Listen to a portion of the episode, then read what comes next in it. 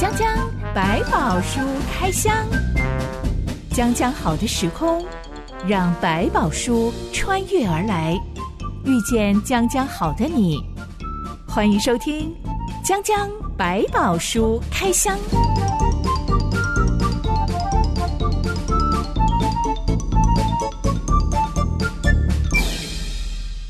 百宝书里有百宝，让哲星和夏凡哥为你开箱来挖宝。Hello，我是哲星。Hello，我是夏凡哥。今天江江百宝书开箱要来开箱关于移民搬家的故事。嗯，夏凡哥，你有没有梦想过有一天要移民到海外生活呢？年轻的时候一直有。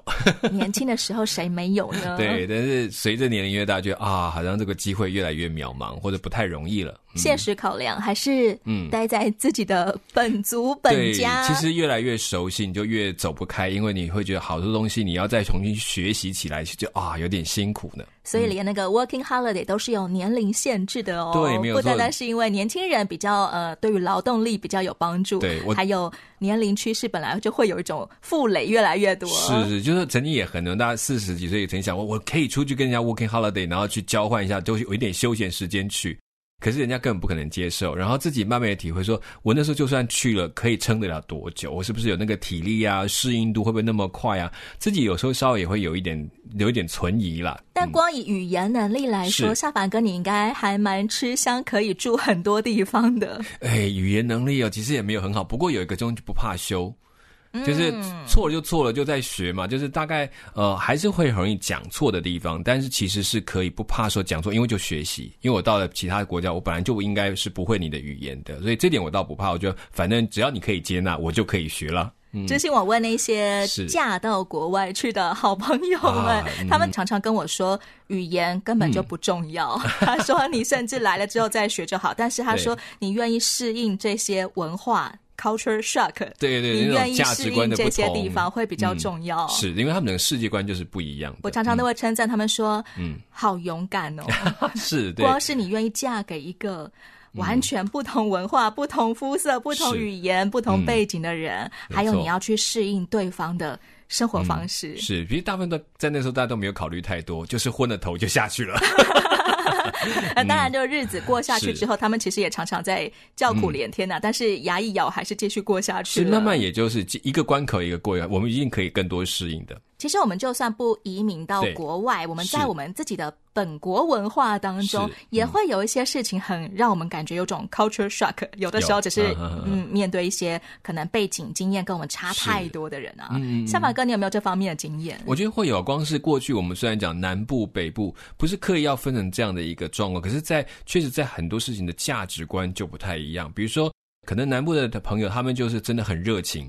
他们一旦告诉我说他们会来看我会怎么样，他们是真的都会跑来哦。怎么就就来了？你突然还会有点紧张。那北部有时候就是说我我很乐意去啦，但是可能我不会就去。城市人礼数多，对对对，可能有时候觉得说也不好推辞，所以我们就啊，好好有机会我们就来。可是对他们来讲不对啊，你说要来，那你就要来呀，那种感觉。调整，这个是一个学习。一开始会觉得说，哎呀，怎么就这么当真？可是我还想，那为什么我这么不当真呢？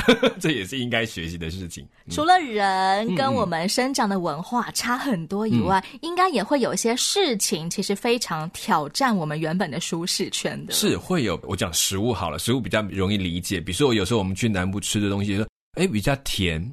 这是咸的东西，为什么这么甜？我会觉得很有点怪怪的。你一直在贴南部标签哦。对，这个我是南部人。啊、这个这个其实没有不好，只是我知道，只是我觉得意识到说，哦，其实我们对口味的喜爱程度也会不一样，这是很天生。但是其实我在南部吃的非常多，早餐、午餐、晚餐，每一餐都是四碗白饭。嗯、我觉得对我来说，在我的成长过程当中，我觉得有很多事情会。需要我拿出多一点的勇气或信心来学习，嗯、那种事情就会挑战到我的舒适圈。没错，例如我可能原本是啊、呃、习惯独立工作的，嗯、我忽然间进到一个环境，我要跟好多人一起协商工作、嗯、啊，是各式各样不同背景的人，我要学着去跟他们沟通。嗯、有的时候就会觉得有一种烦，我干嘛不回到以前那种独立作业就好了嘛？好麻烦哦。是，像我们在做团队的一些训练，就碰碰到这个问题，就说。每一个人都有自己的一套表达或工作方法。当然，你习惯之后，你说想跟别人合作，其实势必要去打破原来你自己既定的规则，这是一定要的。如果你是要别人配合你和适合用你的方式来做选择。那其实基本上，它并不是塑造一个团，它只是好像去就是让大家来配合你，来成为一个团队。其实大家都会互相消减那个力量。这种被挑战到舒适圈的不舒服的感觉，嗯、其实我们自己也知道这是好的，是好的，呃、这是 good for me，与我有益，不容易，但还是觉得很不舒服。是的，光是你小时候从幼稚园到小学，大概就是一个很大的 gap，对，就应该有很大的挑战，对啊。我不能够再用我过去的方式，驾轻就熟的方式来处理。是、嗯、这种时候。有没有什么一些心法可以让我们保持在一个比较有弹性的状态，嗯、不会一被拉扯，然后我就觉得天哪，天啊，我要崩溃了。其实有时候我觉得会到这个阶段，你如果面对一个完全新的环境或者是状态，你必须去面对。我觉得放慢一点动作是必要，就是不要急着让自己做的要到一个非常好的程度。慢一点反应吗？对于刺激的时候，呃、第一个刺激当然你要慢一点反应。第二个，你对自己的要求不要 push 的太凶，好像把逼自己我马上跟他们一样的水平，不要太完美主义。是是是，先把一些最基础的尝试开始，慢慢理解他们到底所谓的好是什么。因为有时候你冲的太快，你做的好跟别人彼此是冲突的，甚至你的好可能影响了其他人的进度。这都是一个危险，不是叫你不要进步，但是你会开始说好，我先看看大家是怎么做的，行动的过程模仿一下，从模仿的过程当中，你可能会知道他们为什么用这个方法。小宝哥，你有没有见过有些人，他面对各式各样的环境、嗯、各式各样的人，他好像总是游刃有余啊？就算他现在忽然移民到国外，嗯、他大概也能够如鱼得水。通常这一类人都比较好奇，就是说他好奇宝宝啊，对，他就觉得哎，这好像很新鲜，你们怎么会这样做啊？就很有趣。然后想去探讨这种想去跟人家学的心态，也比较谦卑，也比较容易让人家愿意倾囊相授，告诉你啊，我们是怎么为什么要这样去做。于是他就可以更快的去理解人家在这样工作或这样做法的一些原因跟背景，而不会很快是用很拒绝说，哎，怎么干嘛这样做？怎么会这么麻烦？这种的心态就反而就不一样。所以那份好奇是他对很多事觉得哎很新鲜，有一种新的做法，他就会想尝试。把环境刺激视为一种。哇哦，好像很好玩耶！我来试试看，我来看看这是怎么回事。对对，而不是当做啊，天哪天哪，我被威胁了，危机感。对，把别人就是高低之分，我的我过去的比较好，他们的比较不好。其实这时候就是有有一种不自觉的那种把自己固守的心态，就很危险。有时候我们的好只是因为好奇宝宝才不会固步自封。没错，啊，你会可以说哦，我原来我过去这样做，对，在我的环境 OK，在这里可能不一样了。我可以透过学习新的，有更多的法子，更多的方法在我手上可以去运用，是好事的。心怀好奇可以让我们越走越宽广。不管你是人移民到国外了，嗯、还是你在本国，但是不断的被挑战舒适圈，都可以让我们如鱼得水。嗯、今天的江江百宝书开箱，我们要来开箱创世纪第十一到十二章。准备好你的百宝书，一段音乐之后，我们来挖宝。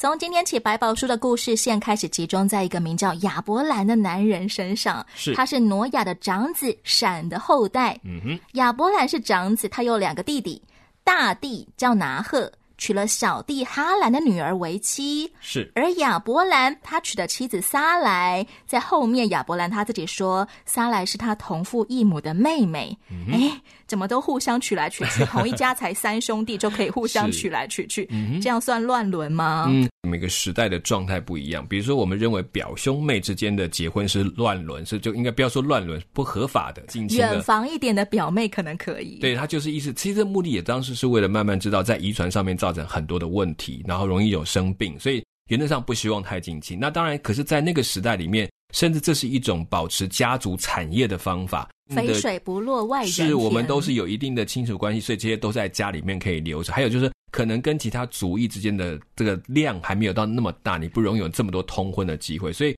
不能完全算是一种乱，是在当时是可以容许的一个范围。一直到近代，欧洲皇室都还有近亲通婚的习俗，为了一种血统的高贵啊。对，其实打从亚当和夏娃开始，他们就只有两个人，地球上只有两个人。是，如果按照这样当然上帝并没有把他们造成兄妹通婚啦。是是是是。但是从他们以下的孩子，势必就开始近亲通婚，可能会有一段时间是这个状态。好像都没有因此而产生天生有基因缺陷的孩子，哎，或者是说在那个时期里面，上帝也特别保守，他们还在繁衍的过程，所以我们不知道那个实际的状况，所以也很难推论，只知道说在那个时代大概跑不了这个事情。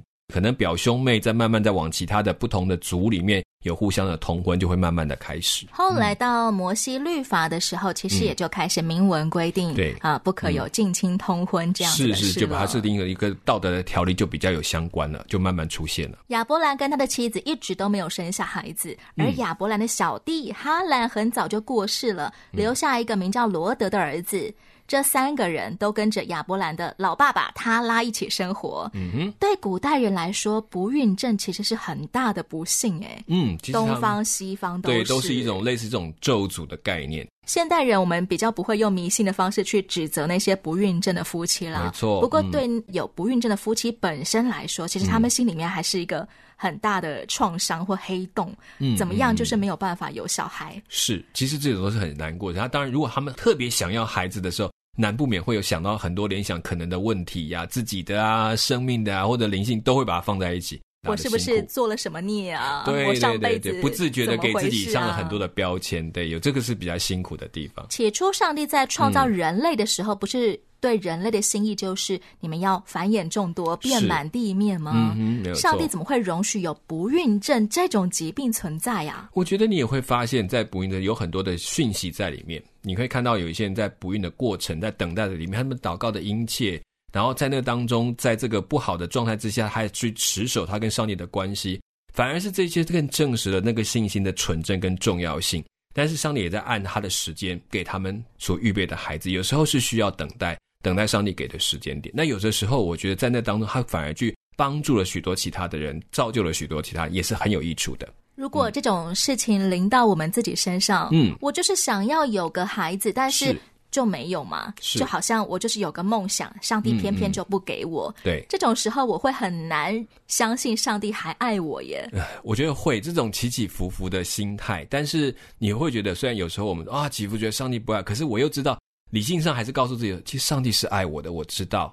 但是就是这个事有时候过不去，所以我还是在那条路上跟上帝有拉扯、有互动，但我没有放弃他，我没有放弃他，还是我的上帝。我觉得这就是一个。信心可贵的地方，他不断的成长、建造、改变、再建造。我觉得就看到那个跟神的关系可以被认为宝贵的地方。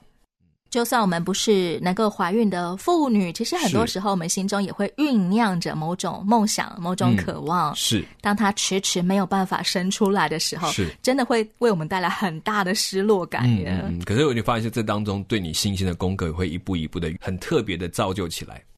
亚伯兰第一次搬家是从乌尔迁徙到哈兰这个地方，嗯、这个决定是由亚伯兰的老爸爸塔拉发起的。是，嗯，全家搬到哈兰定居之后，过几年塔拉过世了，由亚伯兰接任大家长。这时他听见上帝吩咐他要举家从哈兰搬到迦南这个地方。嗯、是，以地理位置来说好了，嗯，乌尔到哈兰，哈兰到迦南。嗯这三个地方有怎么样不同的地貌、啊、风貌啊？好吧，我们举个例子来讲好了。你原来住在台北市，接下来你们到哈兰，你就搬到了南投的埔里，淳朴乡村，就是还是有蛮还是蛮是一个城镇的感觉。接下来呢，你们再搬到哪里去？搬到了兰屿外岛，对，就是到了，因为对他们来讲，这个迦南这个区在那个时代里面比较算蛮荒之地，就是说。里面有很多的种族没有错，但是他们其实并不是那么的文化那么好。乌尔堪称大城市，非常繁荣。是，是对。哈兰堪称是一个二三线级的城市。对。到了第三站迦南，其实是一个 根本没有什么人听过的地方，可能鸟不生蛋的地方。甚至去是很危险的，在那个地区里面有很多他们可能没有接触过的，或者文明上来讲都不是那么进步的地方。我们一般要移民，不是应该？往那个文明高的地方，比较繁荣，而且有很多工作机会的地方，移民吗？没有错，但是上帝怎么会要他越搬越穷乡僻壤啊？所以这是一个很很特别的状态，然后往往那个方向走，甚至没有告诉他去具体的地点是在什么位置。这个方向还有一个就是可以往埃及，所以两边的两大文明的夹缝中间的一个区域，都在他们最边陲的地方。上帝已经看中了迦南这个穷乡僻壤，知道他日后会成为某种交通要道嘛，东西方、呃、他本来那时候就已经算是交通的要道。只是我觉得有另外一个想法，你可以去想看看，就是说，其实上帝要验证这个地方，是因为它本身就没有什么可依靠的力量跟文明的背景，要从这个零而开始。而在这两边东西的，不管是从苏美文化，就古巴比伦，一直它这边就埃及的文化，都是一个高级的文明。两河流域啊，或者是埃及也是有尼罗河文明的，嗯、都是依靠大河而繁荣起来。对，而且有相当的文化底蕴。所以，可是反过来，迦南就是一个到处都是石头的地方。然后在那里可能没有很大的文明背景，或者是很多都是从承袭其他人的东西来学习的。所以反过来讲。可以让亚伯拉罕他并不是靠任何的文明支持或产生的力量给他能够站起来，而是他完全要靠上帝来学习这个上帝所要教导他的内容。所以这一点来讲就变得非常有趣。亚伯兰是出生在乌尔这个地方的，是乌尔号称是一个文明古城，嗯嗯，而且当时候在亚伯兰那个时期，他们的文明程度，家家户户都有暖气系统跟自来水系统，嗯、这是很不得了的一件事情啊。考古上的研究说，他们好像已经有类似的系统，可以保持他们城市的整个的水供应啊，或者一种温暖的状态，这都是地热的一些设备，那它它都存在。是。那当亚伯兰这一家、嗯、他们要移民。开始往乡下去移民的时候，嗯、他们算不算某种呃身怀巨款的一种大富户？因为他们毕竟曾经拥有这么优渥的生活水准。嗯，所以其实这个他们在离开，我觉得上帝似乎也在预备一条路，就是让他有个经验，从比较好的，然后到了哈兰这个地方，势必就要放掉过去他们在那里所有的连接。你知道，其实离开一个地方，不是只是把钱带走，人带走就没事了。你会放弃很多原来在当地的人脉、朋友、各种关系，你营生的一种容易的方法，到另外要重新建立，还要在他们的里面打出一片天来，这其实都是一件考验。所以他至少初步先跟他爸爸走过了这一个经验，在接下来走，他可能比别人已经更预备好一种要面对更辛苦，然后向移民重新打拼的心态，在他里面稍微有一点准备了。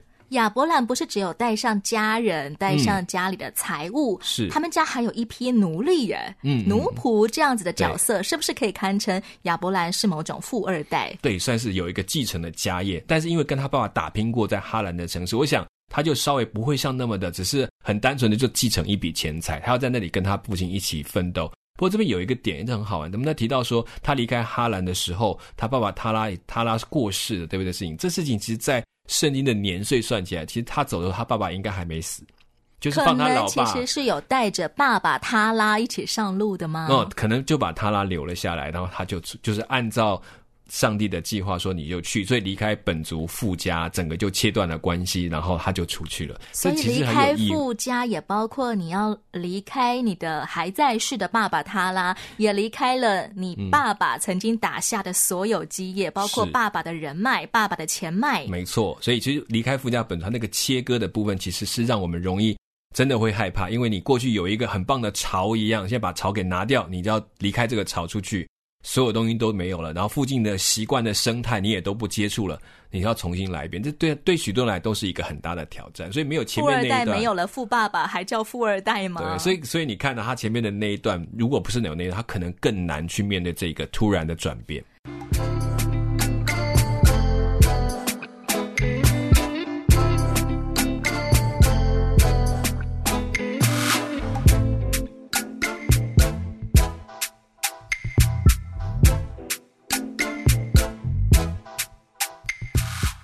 上帝对亚伯兰说了一段很著名的话：“嗯，你要离开本地本族富家，往我所要指示你的地去。我必叫你成为大国，我必赐福给你，叫你的名为大。你也要叫别人得福。为你祝福的，我必赐福与他；那咒诅你的，我必咒诅他。地上的万族都要因你得福。”当时候地上还没有多少人类耶，上帝就已经说地上的万族都要因为亚伯兰得福。嗯，这种移民条件听起来很棒啊，但其实实际上迦南就是一个鸟不生蛋的地方，可能你要打拼非常非常久，打拼了一辈子之后，还没有看到有所谓的万族因你得福。哎，嗯嗯嗯，所以其实你会发现他在这个事情上，上帝曾经说，因为他信耶和华的话，他就称他为义。这个概念其实就在讲。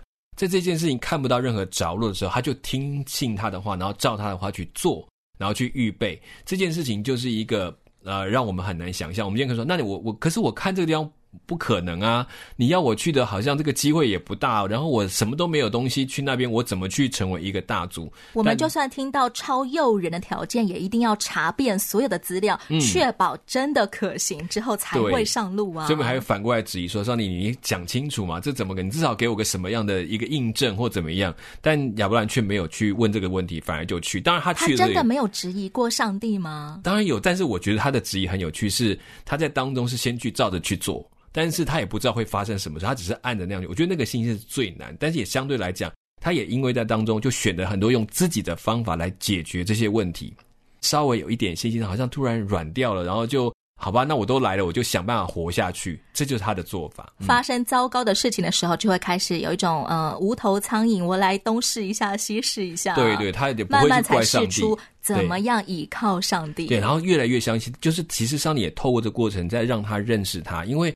不要忘记亚伯兰这个时期，他对这个神的认识其实很浅很浅的。亚伯兰的爸爸他拉算是信靠耶和华上帝的吗？其实，在圣经没有明确的表达这件事情，但是我相信对他们来讲，应该对耶和华上有一个特别的认识。但是这个认识到什么程度，可能跟众神很像。有很多神明，他们都会去崇拜，因为在这些地区都是如此。当初挪亚的三个儿子闪、含、雅佛的后代，嗯、人是不是可能三五代之后就慢慢不太认识原来有耶和华上帝这件事情？是，可能就算是认识，可能也慢慢自己建造了很多的神明，已经搞不清楚。以为这块石头是上帝。是是是，就这样走了。所以到了这个时期，我觉得上帝要重新整理。亚伯兰可能他们最原本对这位上帝的认识的那一小部分，要慢慢的扩大他，所以也看他当他相信这个上帝的话，就照着去做的时候，就开始经历上帝一步一步的带领。但是每一个带领的过程，不管他成功或失败，其实他都在经历，再重新去认识。哦，原来我的神是这样，不是那样这样的过程。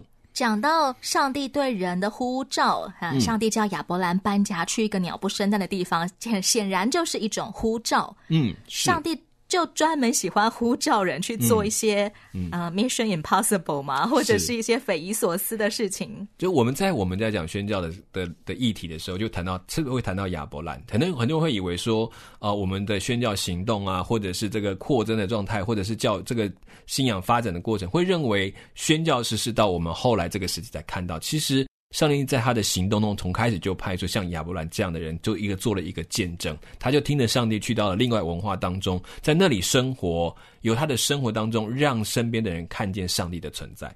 那上帝应许亚伯兰说：“嗯、你的后裔要使万族万国都得福。嗯”这是上帝对普世每一个属上帝的人的一个心意吗？嗯，我们存在的一天就应该要做别人的祝福吗？嗯。应该说，上帝透过我们信从他的方式所生活出来、所见证出来，就会让人开始看见这个上帝，得着这个最好的福气。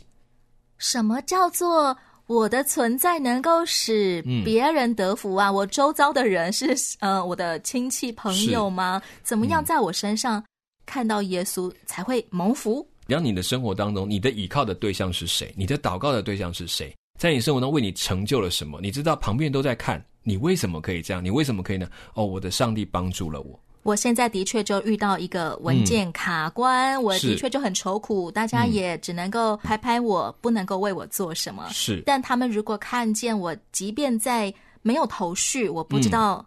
会不会过是的处境之下，我仍然相信上帝，我仍然可以有平安、有喜乐过每一天，我还笑得出来。这其实就是一个使人得福的一件事吗？对，他就会知道，原来人可以过得不用像我那样的天天忙碌恐慌，可以活得更自由。看当中看到上帝的帮助。其实我们接下来看到亚伯兰的一生，就是他不断的经历各种事情，让他身边的人突然哦，你有一位神啊，你有一个特别的神，这时候就是开始了。他自己也就加更深的认识哦，原来我的神这么特别。天塌下来了，有上帝为我顶着。当我展现这种气度的时候，嗯、其实人们就会因为我而得安慰、得鼓励。嗯、这其实就是得福的意思了。对，就是他们开始，我也想认识这个神，就开始进入下一个阶段。嗯、亚伯兰一家真的搬到了这个鸟不生蛋的迦南地。所谓的迦南地，呃，地貌大概。长的都是一些石头山，或没有什么树，嗯、没有什么草的那种样子嘛、嗯。有些地方是旷野，当然也有一些是这个森林茂密的样貌也会有，但是终究这个是比较少数的。然后在这个地方，你讲的没有错，它有很多的岩石地形或者是旷野地形，都不是一个很容易发展的丘陵地区。所以在这边来讲，我们讲这个地方来讲，生活并不那么容易，要看天吃饭。然后你要种植，要看雨有没有下来，有没有按着时间供应你需要的雨水。它的雨水能够留住的范围很小，所以这都是比较辛苦的地方。所以畜牧也是一个很重要的能够存在的方法。以前亚伯兰出生在乌尔这个文明古城，嗯、它其实位于两河流域那一带的文明范围。肥沃湾，嗯，当时候的亚伯兰应该算是住在什么样的房子里面呢？其实这有暖气，有自来水。这倒没有很详细的在圣经里面说明，只是用考古的证据来讲，在那边的一般的住宅大概属于哪个类型？你刚刚讲那个比较属于它比较，我们讲在乌尔的考古里面比较在繁华的或者是比较好的区域。但也有周边的区域，基本上都是都市的房子，但是他们的好处在生活便利，还有他在当地的宗教的信仰是非常的丰富，有各种日神、月神，甚至整个城市的建造都是按照那个位置去把它谱写出来，在哪一边是什么神庙，哪一边是什么神庙，所以在这个地区的文明的兴盛是相当高的。诶，有没有到那么好的水平？说家家有暖气，我觉得我不敢讲，但至少有一个区域是有可以运用到这么好的东西。亚伯拉一家来到迦南之后，嗯、他们搭起的新家其实是帐篷式的建筑，是就像那边可能是石头盖房子，这边可能就用帐篷这样子。忽然间，从一个城市里面、嗯、城镇的居民，变成了一个逐水草而居的游牧民族。对，他可能也是必须，因为在那里毕竟不是他的地。虽然他们去那边说上帝要在那里，他们使万民得福，可是对他来讲，他去那里他就是外来人，他是寄住在这个区域里面的，然后要得他们的容许，可以在这里生活的人。搭帐篷，先观望一下。嗯，一年四季，我要往哪里迁移才能够存活下去？而且是很重要的。他又是以放牧为主体，可能他很需要带着他的羊群到处去找草吃，所以他可能就不可能都固定的就盖一个房在这个地方，他需要四处的迁移。亚伯拉一到了迦南地，上帝就向他显现说：“我要把这地赐给你的后裔。嗯”这真的是一个印证诶，代表你这一路你真的做对了，嗯、千里迢迢搬到这个没有人知道的地方。嗯，他也终于知道他可以停下来，不用走了。哦，原来就是在这里啊，搞清楚了。亚伯拉听见上帝的应许，嗯、他就筑了一座坛来感谢上帝。嗯，这种筑坛的举动，就好像他的祖先挪亚当初出方舟的时候，嗯、看到新世界时，他就筑坛敬拜上帝。是。亚伯兰的这种习惯也算是有家学渊源吗？我们觉得这是一个隐约把这个信仰传承到他身上的一个关键，就是说这一家并没有忘记献祭于耶和华上帝，但是可能在这个区域里面的信仰，它并不是一个非常大家都接受的信仰，只能只有他们算是他们家的家神。所以在这个模式当中，亚伯兰是用他敬拜他们家神的方式在进行，然后用这个方式来跟神说话，来得到神的一个向神献上感谢这个表达。当时候的人算不算家家户户，嗯、不管你住什么样的房子，都会逐一个平台，嗯、呃，像比较高一点的平台来敬拜自己所相信的神明。不是每一家都会有所谓的祭坛，这个其实不太会有，可能有他的香坛，就是一个一个像我们讲神主牌或者偶像可能会有。但他们的献祭，如果严苛来讲，各种在当地的信仰，每一个祭坛的做法都有特殊的规格，是针对什么样的神明，就用什么样的方式来做他的祭坛，这是比较特别来区隔你所你所敬拜的上帝的不同。而他们家所传承，可能就在一个区域找一个高台，不凿石头的，就是把它放在上面直接献祭，这也是一种方法。也像祖先一样，可能献地里的出产，或者是献呃羊肉，嗯，嗯，像这样子的东西，的方式对对，用火烧，就当做是我感谢。我的上帝对带领我来到这个新家，是然后把这个礼物献给神一样，乔迁大喜是的那个仪式，嗯，然后做一个纪念哦，在这里我在这里献过祭，我知道这是曾经上帝在跟我讲话的地方。我的新家还有我全家人都感谢上帝，嗯、我们现在要在这里落地生根了。是，嗯。讲讲白宝书开箱，下一回我们要来探讨亚伯兰竟然又第三次搬家了。哎，这个迦南不就已经是应许之地了吗？嗯、怎么还要搬家呢？嗯、其实这一次搬家是为了生计问题。没错，嗯、哇哦，跟随上帝也会遇到生计问题哦。对，还很大的生计问题。讲讲白宝书开箱，每周一和周四播出。我是真心，我是夏凡哥，我们下回再见喽，拜拜，拜拜。